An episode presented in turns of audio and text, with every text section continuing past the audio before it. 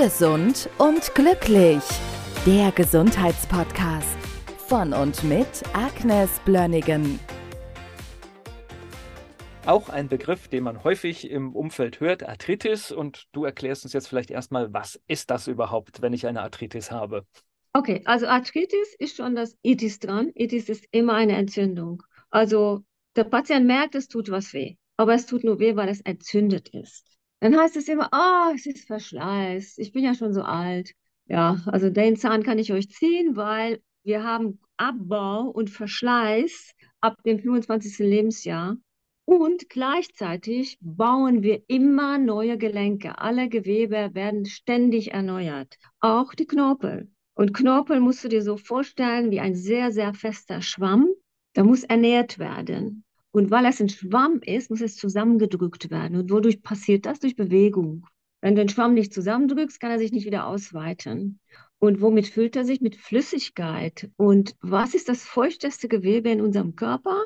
Da sind tatsächlich die Gelenkflächen, die Knorpel. Das heißt, wenn du nicht genug Wasser trinkst, wenn du dich nicht gut mit Flüssigkeit und Elektrolyten versorgst, weil Wasser ist nicht ausreichend. Du musst auch die Elektrolyte darin haben. Also wenn das, also Feuchtigkeit ist nicht unbedingt nur Wasser, das wollte ich sagen. Also Wasser mhm. mit Elektrolyten ist Feuchtigkeit. Das ist, was unser Knorpel dann nährt. Und wenn du nicht genug trinkst, holt der Körper das tatsächlich aus den Gelenken, damit der Körperinnere noch halbwegs versorgt wird mit Flüssigkeit. Das heißt, trinken, bewegen und dann kann sich das Gelenk wieder ernähren. Und warum tut es weh? Weil es entzündet ist. Ja, womit kann diese Entzündung wieder was zu tun haben? Kann es denn sein, dass es auch wieder dieses langweilige Thema von Ernährung ist? Ich Zum vermute, ein bisschen spielt es wieder eine Rolle, ne? Ein klein bisschen, weil alles, was wir in unserem Körper haben, alle unsere Zellen werden daraus aufgebaut, was wir essen und trinken. Und wenn wir proentzündlich essen, werden wir Entzündungen haben. Ja, und jetzt haben wir halt ein Resultat. Es ist eine Entzündung. Wie können wir das stoppen? Ja, indem wir antientzündlich essen. So, was heißt das wieder? Die Kohlenhydratlast, das ist unser gemeinsamer Nenner bei fast allen Problemen. Kohlenhydrate runter, weil das Blutzucker macht Entzündung. Man schmort auf je, in jeder Zelle auf kleine Flamme irgendwann und dann tut alles weh. Die Getreide weglassen, komplett. Und jetzt kommt noch etwas. Das Getreide enthält Gluten, das ist dieses proentzündliche, unverdauliche Protein, was wir nicht abbauen können.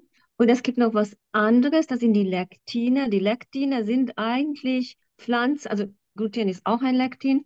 Das sind Schutzstoffe gegen Fressfeinde.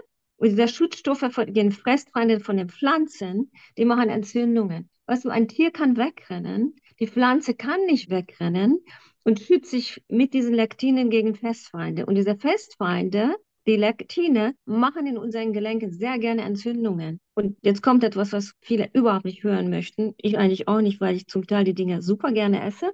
Nachtschattengewächse. Tomaten, Paprika, Kartoffeln, Auberginen, Bohnen, Erbsen unter anderem machen Entzündungen durch die Lektine. Und wenn die Arthritis-Schmerzen nicht weggehen, dann würde ich das sehr empfehlen, all das wegzulassen und zwei Monate Zeit lassen, gute Öle essen, all diese schlechte Öle weglassen, Sonnenblumenöl, Rapsöl, Sojaöl, Margarine weglassen, alles pro-entzündliche, Omega-6-lastige Fette, Olivenöl, Butter, Avocado essen, grüne Blätter essen, Omega-3-Fette essen, Kurkumin, Weihrauch, Vitamin D in ausreichender Menge zu sich zu nehmen und bewegen.